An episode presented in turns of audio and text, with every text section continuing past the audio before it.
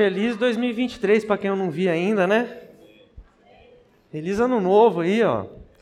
Já estamos 15 dias em 2023 já e teve gente aqui que eu nem vi ainda.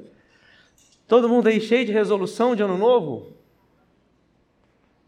Em 15 dias já deu para quebrar já a resolução já?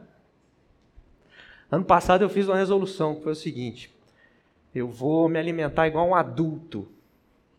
Vou parar de comer igual criança menos açúcar, mais legume, mais vegetal. Isso foi em 2022, né?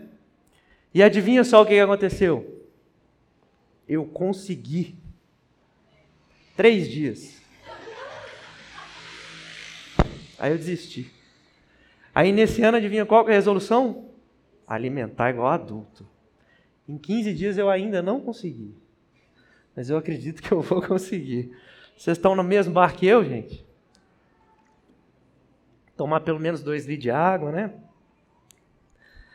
Mas esse ano aconteceu um negócio já diferente lá em casa. Gabriel está com cinco anos e no final do ano passado já começou a dar sinais disso, mas aí nesse ano ficou mais claro. Começou a bendita fase do medo do escuro. Eu esqueci de pegar o passador ali, só um minutinho. Tá aí? Obrigado. Começou a bendita fase do medo escuro. A gente coloca ele lá no quarto dele. Aí dá meia-noite, eu acordo e tem um menino na minha cama. Aí eu pego ele, volto com ele para a cama dele. Aí dá uma hora, tem outro menino na minha cama. E aí vai, ao longo da noite, levando ele, andando no corredor, botando na cama e acordando com ele na minha cama. E aí eu fiquei pensando a respeito disso, sabe? Esse bendito medo do escuro. E aí eu fiquei pensando assim, será que o corredor, quando ele sai lá do quarto dele e vem para o meu quarto, não é mais ou menos isso que ele enxerga? Assim? Será que quando ele vem andando, não é mais ou menos isso que, que ele enxerga? Mas eu queria conversar com vocês hoje sobre esse medo do escuro. Porque não é só criança que tem medo do escuro. E você vai perceber isso hoje. A gente também tem. Uns mais, outros menos. Mas todo mundo tem medo do escuro. E aí eu fiquei percebendo que não adianta conversar com Gabriel e falar assim, filho, não tem nada no escuro.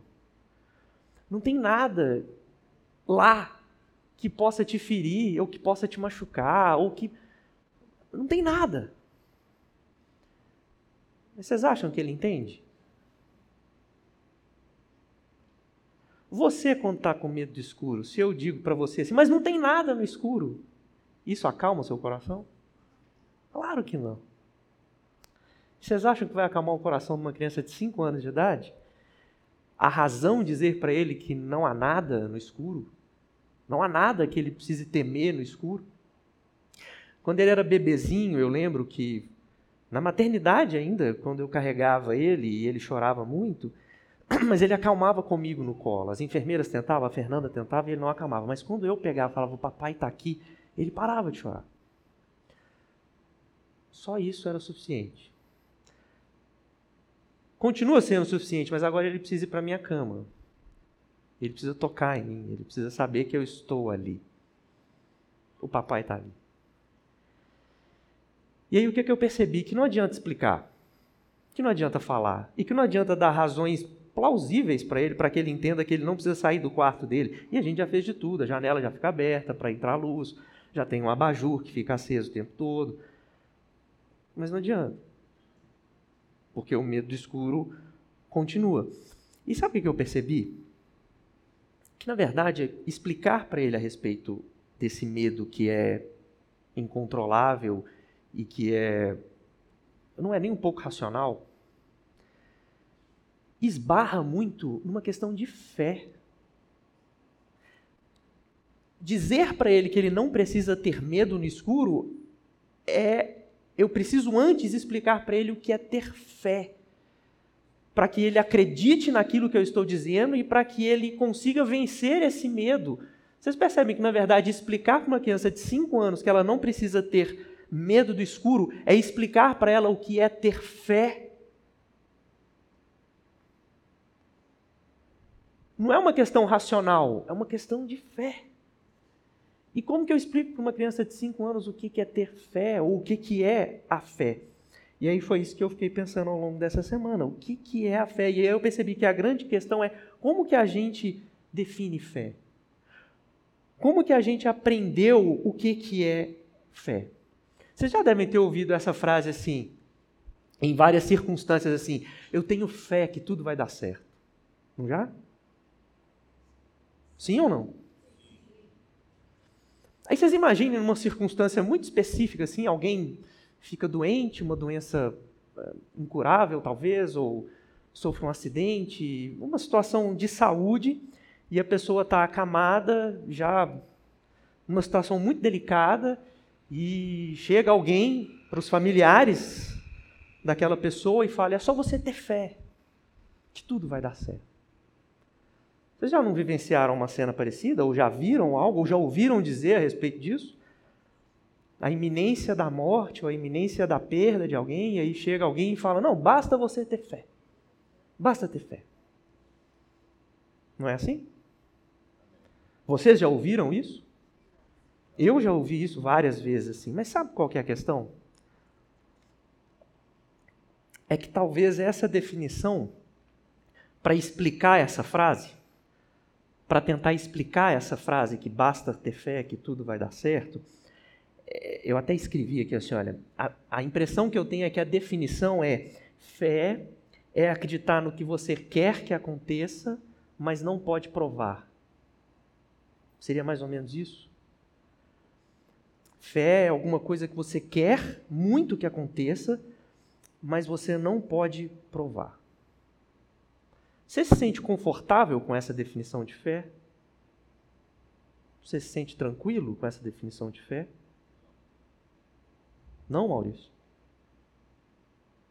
É porque no fim das contas essa frase de que acredite ou tenha fé que tudo vai dar certo, uma explicação para essa frase seria essa, assim, olha, acredite com muita força que o que você quer vai acontecer. Mas nessa circunstância mesmo que eu exemplifiquei assim, a pessoa que está numa situação de saúde delicada, às vezes não dá certo. Quer dizer que a pessoa não teve fé? Será que faltou fé? O que será que faltou? Ou será que o problema está exatamente nessa definição de fé? Para alguns, essa frase pode parecer libertadora. Para o Maurício, cria um certo incômodo, né? Eu imagino que para alguns aqui também. Mas para outros pode ser libertador. Quer dizer, é só eu acreditar em qualquer coisa que eu queira acreditar que essa coisa vai acontecer. Basta eu acreditar, muito acreditado, que aquilo que eu quero vai acontecer. É libertador isso, não é? É só eu acreditar com muita vontade que vai acontecer. E aí não precisa de explicação. Nada precisa de explicação. É só uma questão de ter fé. É só uma questão de fé. Mas para outras pessoas, essa definição pode ser um pouco doentia. Sabe? Para essas outras pessoas, abraçar esse tipo de fé significa você meio que parar de pensar. Você não precisa pensar. A fé aumenta e a razão desaparece. E aí, desse jeito, viver pela fé é viver no escuro. É aquela história de dar um salto no escuro. Você já ouviu essa expressão? Ter fé é dar um salto no escuro.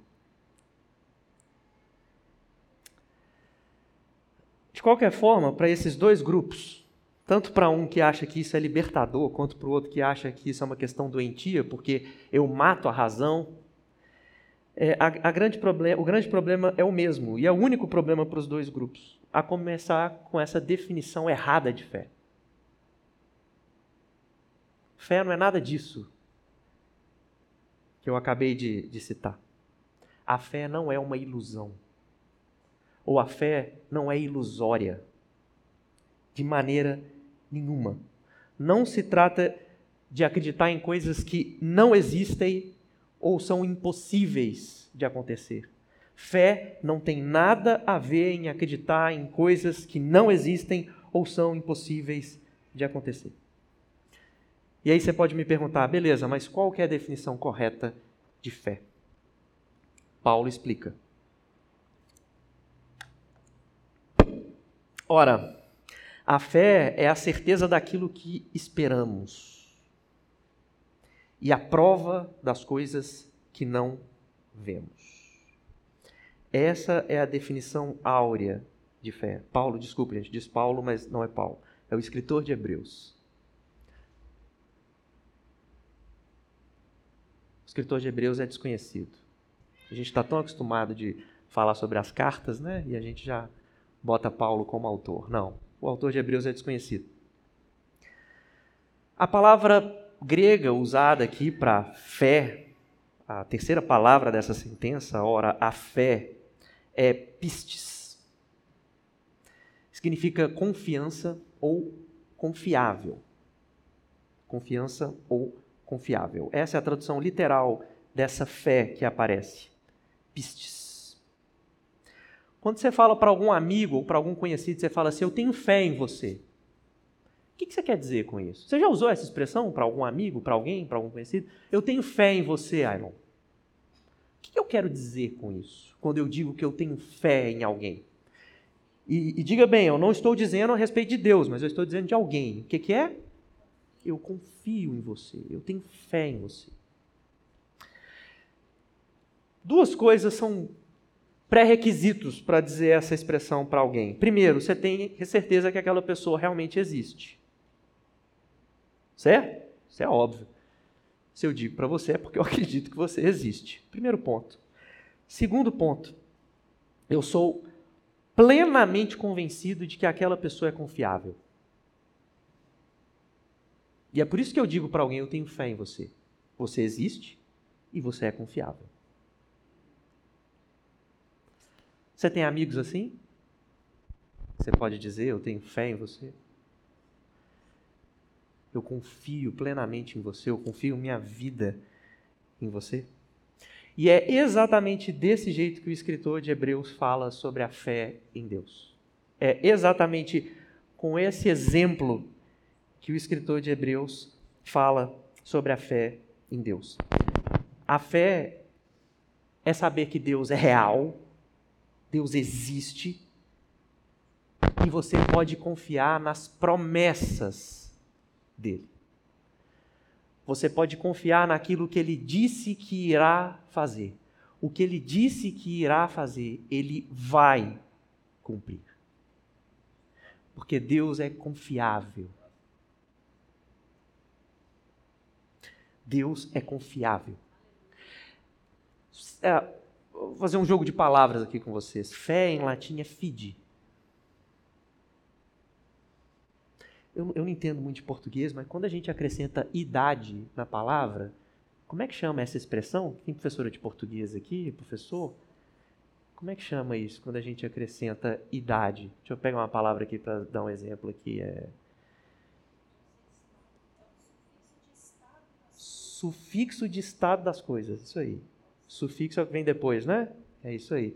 Então, deixa eu tentar aqui achar uma aqui. É uma pessoa estável estabilidade. Feliz. Felicidade. Então, uma pessoa feliz, o estado de feliz de uma pessoa feliz é a felicidade. Olha que legal. Fé é fide. Qual palavra que vocês conhecem que deriva de fide? Fidelidade.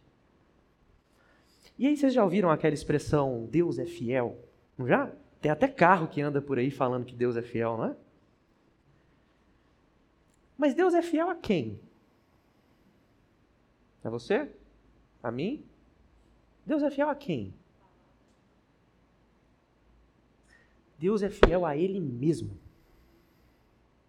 Sinto te desapontar de que quando você diz Deus é fiel, você não está nessa sentença. Você não está nessa frase. Deus é fiel a Ele mesmo. Ele é confiável. Então, ter fé é acreditar com todas as forças que Deus vai cumprir as promessas dele. Isso é fé de verdade. Você não pode confiar em alguém que faz promessas, mas não cumpre, certo? Mas em Deus você pode confiar.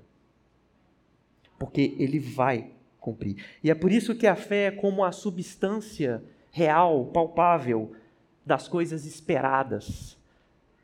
Daquilo que eu espero. Mas o que é que você espera? Aquilo que você deseja ou aquilo que Deus prometeu que vai fazer? É como a evidência das coisas que não foram vistas. É como aquilo que pode ser visto, mas ainda não foi visto. Ambas as expressões nesse verso, elas trazem um senso de realidade. É real. É real. Nossa esperança não é ilusória. Guarda bem isso que eu vou te falar, olha. A fé não faz Deus ser real. A fé não torna Deus real. Ter fé não faz Deus ser real. Pelo contrário, a fé é a nossa resposta a um Deus que é real e que quer ser conhecido. Fé é a nossa resposta a esse Deus que é real. É a nossa resposta às promessas que ele fez para a gente e ele vai cumprir. Você sabe que Deus fez várias promessas para a gente. Várias, várias, várias. E dentre muitas, dentre todas as muitas as promessas que ele fez para a gente, hoje eu escolhi uma. Hoje eu escolhi uma porque tem a ver com o que a gente vai conversar sobre esse medo do escuro. E olha que legal. Essa promessa foi a última promessa que Deus deu enquanto habitava entre nós. Você sabia que Deus habitou entre nós?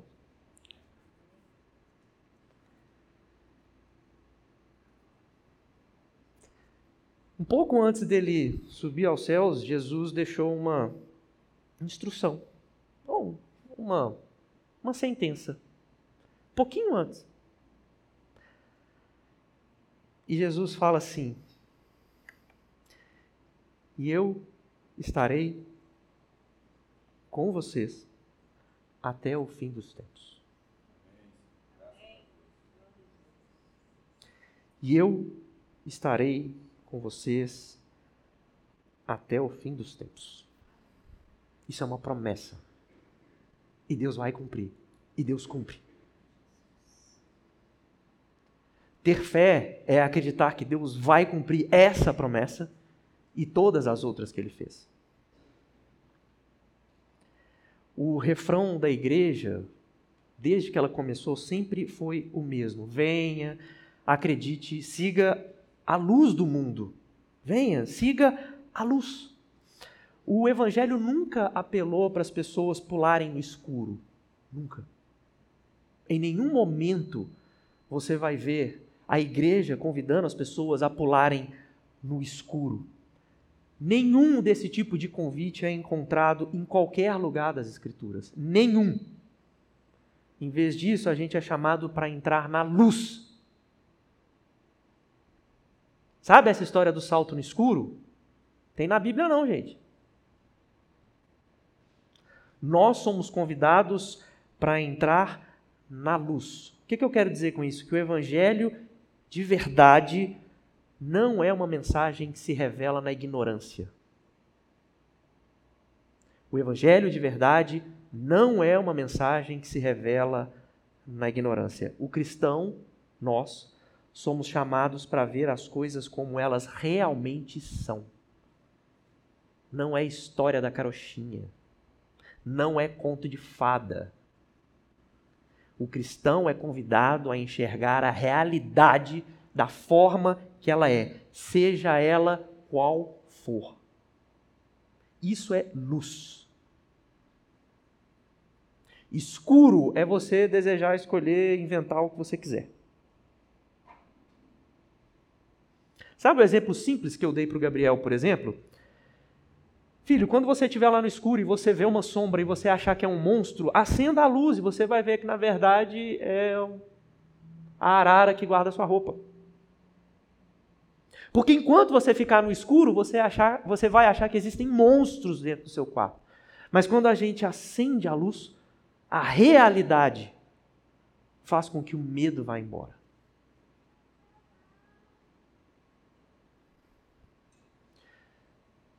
Mas é óbvio que uma criança de 5 anos não vai entender isso. Mas sem querer te desapontar, é óbvio que a gente também não vai entender isso. Não adianta ser simplório.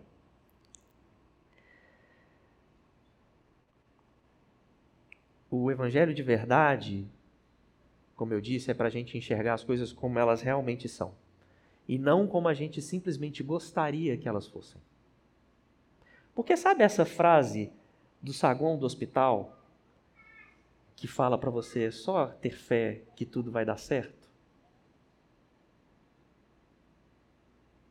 A pessoa que fala isso talvez nem fale com maldade, mas ela fala porque ela gostaria que isso fosse a verdade. Ela fala porque ela realmente gostaria que, que isso fosse verdade. Mas isso não é o Evangelho. De maneira nenhuma.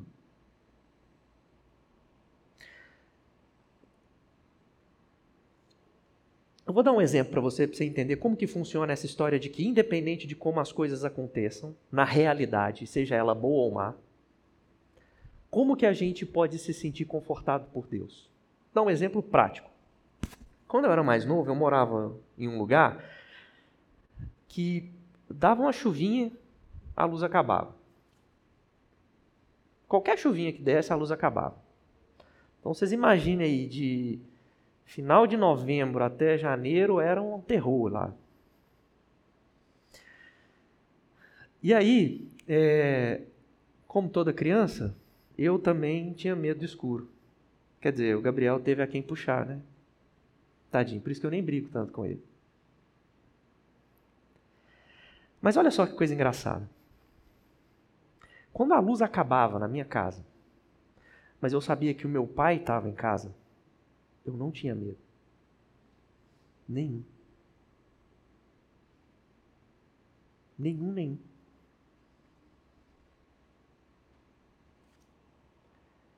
Eu vou contar aqui algumas coisas para vocês, que talvez alguns já até tenham ouvido eu contando, mas eu acho importante, caso você tenha ouvido, você ouvir de novo, porque isso é muito importante. Eu não tinha medo porque eu sabia que meu pai estava em casa. Mas olha que interessante, o escuro continuava lá e a tempestade continuava lá fora. Nada do contexto tinha mudado, absolutamente nada do contexto tinha mudado. Escuro, chuva, trovão. Mas o meu pai estava em casa, então eu ficava tranquilo. E mesmo que eu não pudesse ver ele no escuro, mesmo que ele tivesse em outro cômodo, mas eu sabia que ele estava em casa, então eu ficava tranquilo e em paz, porque o papai estava em casa. Percebe? Conseguiu entender a lógica? Mas olha só, e aí eu vou entrar num aspecto bem pessoal.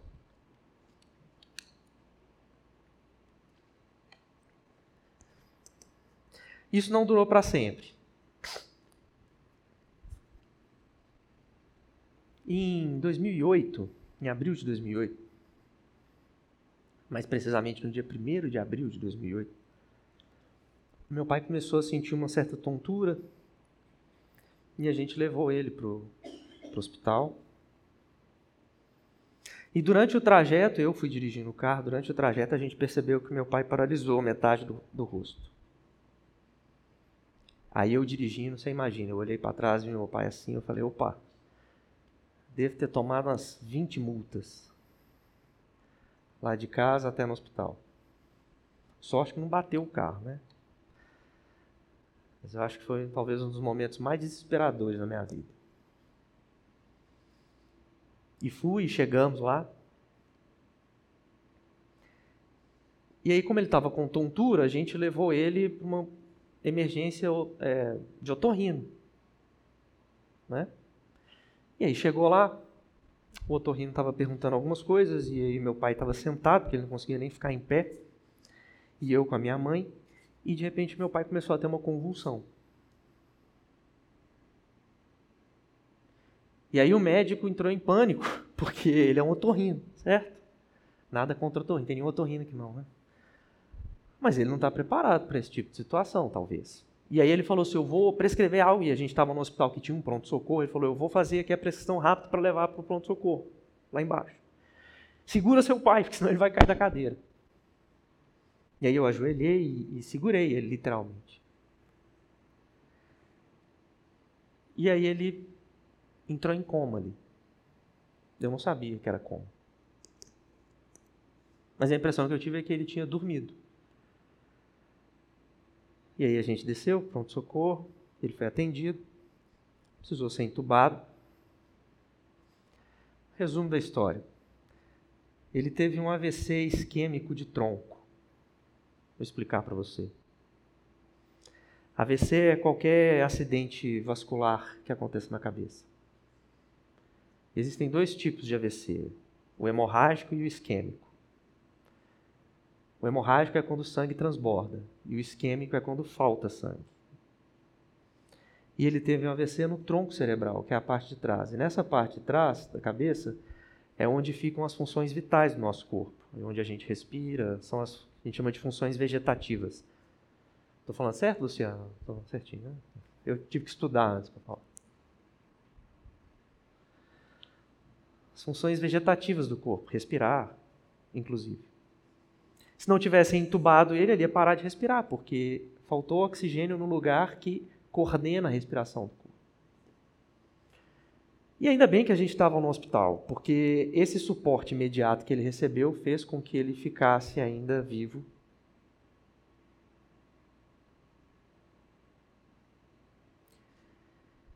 E durante esse tempo que ele ficou em coma,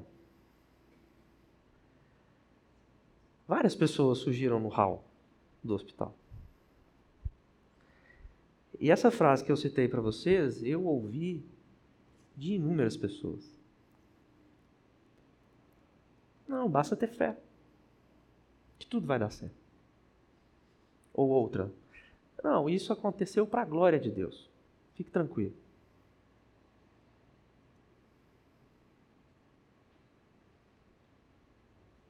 E sabe o que é o problema? Que meu pai era um cara muito engraçado. Isso aconteceu no dia 1 de abril.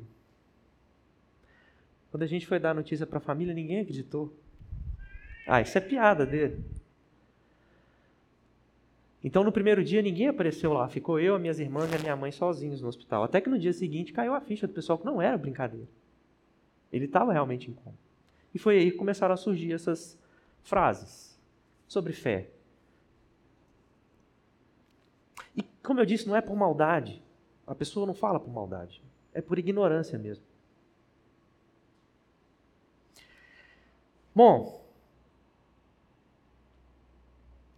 para resumir a história para vocês, a fé não foi suficiente para livrar o meu pai da morte. Cinco dias depois que ele entrou em coma, ele faleceu.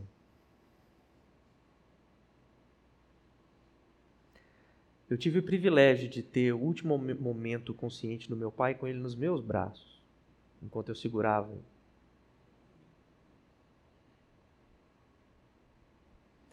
O último suspiro de consciência do meu pai foi dado abraçado comigo.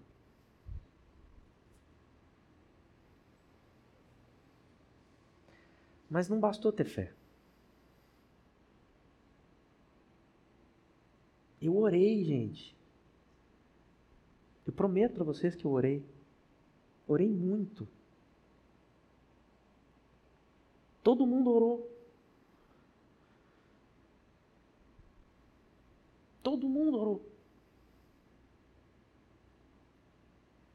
Não adiantou.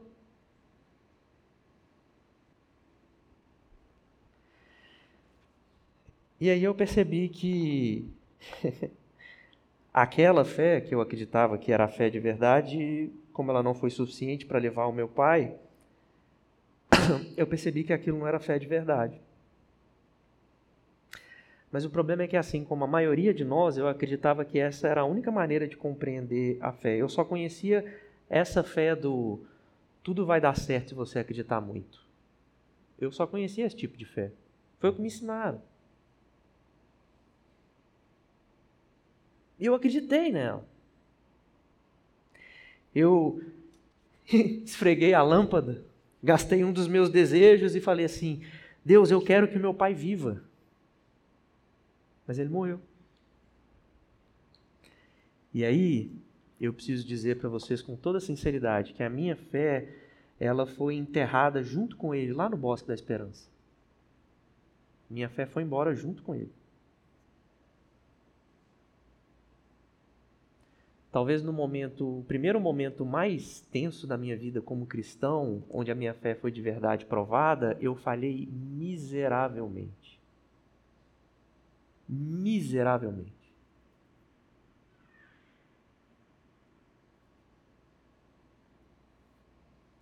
Eu culpei Deus por aquilo tudo, porque Deus não me ouviu, eu orei. Você não ouviu, Deus?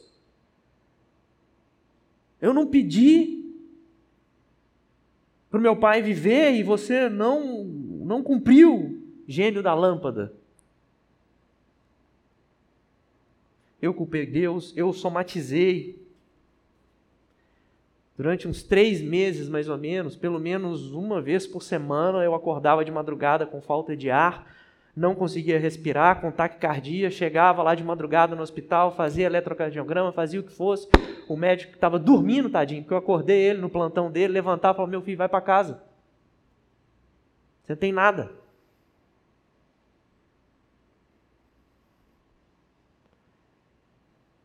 Eu somatizei aquilo tudo, culpei Deus. E aí o meu porto seguro, aquele que trazia paz na minha vida, quando o papai estava em casa, não estaria mais comigo.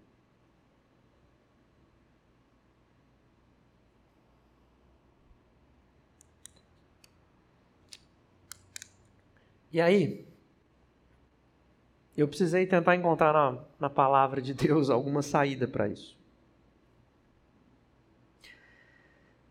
E aí eu encontrei em Hebreus mesmo, que é o próprio texto que trata sobre a fé. E aí eu vou ler, eu não vou nem projetar, mas se você quiser acompanha na sua Bíblia, Hebreus 6, 13 a 18, mas eu vou ler e se você não quiser acompanhar, pode prestar bastante atenção. Olha só. Quando Deus fez a sua promessa a Abraão, por não haver ninguém superior por quem jurar, jurou por si mesmo dizendo: Esteja certo de que eu abençoarei e farei seus descendentes numerosos. E foi assim que, depois de esperar pacientemente, Abraão alcançou a promessa. Os, os homens juram por alguém superior a si mesmos. E o juramento confirma o que foi dito, pondo fim a toda discussão. Querendo mostrar de forma bem clara a natureza imutável do seu propósito para com os herdeiros da promessa, Deus o confirmou com o juramento, para que por meio de duas coisas imutáveis, nas quais é impossível que Deus minta, sejamos firmemente encorajados, nós que nos refugiamos nele, para tomar posse da esperança a nós proposta. O texto pode parecer meio complicado, mas o que ele está querendo dizer é o seguinte: Deus jurou por ele mesmo, porque não há ninguém maior do que ele. E ele jurar por ele mesmo quer dizer: Eu vou cumprir o que eu te disse. E aí eu lembrei de uma, de uma, não, não nessa época, mas depois, aquela banda, os Arrais, lançaram uma música, e tem uma frase nessa música que diz assim: somente uma fé que se abalou, inabalável é. Somente uma fé que se abalou, inabalável E aí foi no meio da tempestade mais escura e fria da minha vida até então que eu me lembrei da última promessa do Deus encarnado. Que é essa?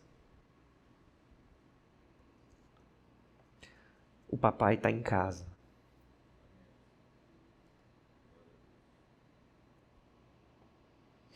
E aí eu me dei conta que não era somente a presença do meu pai que acalmava o meu coração no meio das tempestades e no meio do escuro lá em casa. Deus também estava lá. Sempre esteve lá. O papai também estava em casa. Ainda que eu não me desse conta disso. Mas ele sempre esteve lá nos dias de sol e nos dias de alegria, mas também nas noites frias e nas noites escuras.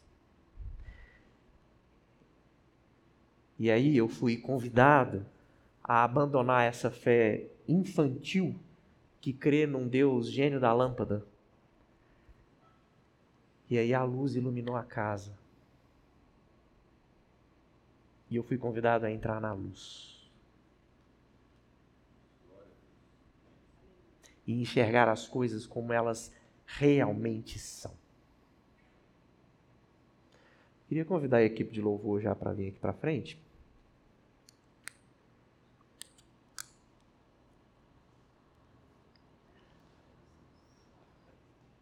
Porque compreender a fé dessa forma, de que as coisas não acontecem do jeito que eu gostaria que elas acontecessem, mas elas acontecem do jeito que Deus prometeu que faria faz com que a gente saia da infância, do escuro, e entre na luz. Mas olha, eu preciso confessar para vocês que entrar na luz não é nem um pouco confortável, como talvez possa, você possa imaginar. Porque na luz a gente enxerga as coisas como elas são. E aí, sabe aquela história do tapinha nas costas e que fala, fique tranquilo que tudo vai dar certo?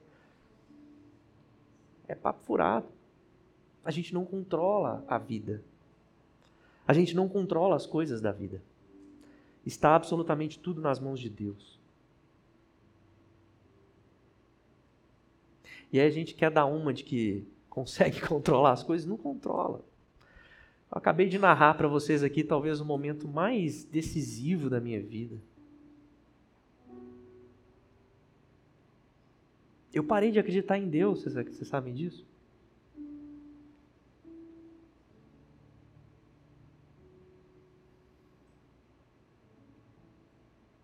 Porque as coisas não aconteceram do jeito que eu gostaria que tivessem acontecido.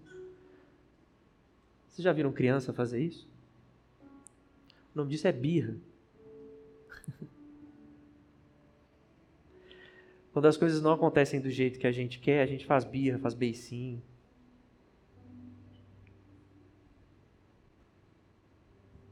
Fé de verdade, gente, a fé cristã, a fé que está na Bíblia, não é uma fé ignorante não é uma fé que pula no escuro. É uma fé que entra na luz e que vê as coisas como elas realmente são, sendo elas boas ou más. Sendo dia de sol ou dia de tempestade. A certeza é que Ele vai estar com a gente todos os dias.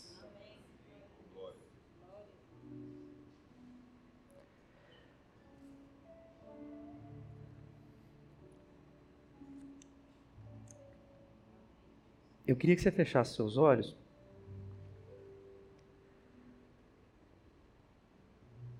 A gente vai cantar uma música aqui que diz bastante sobre isso.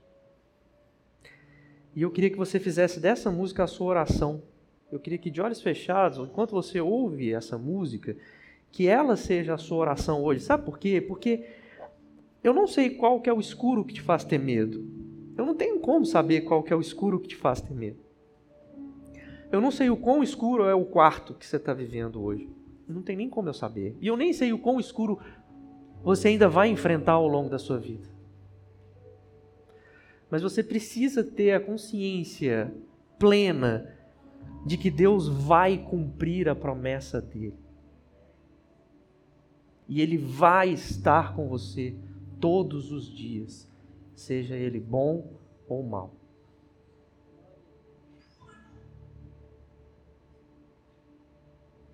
E da mesma forma que eu não sei como explicar para o Gabriel, que tem cinco anos, como é que a gente faz para se agarrar a essas promessas, eu também não sei como explicar para você.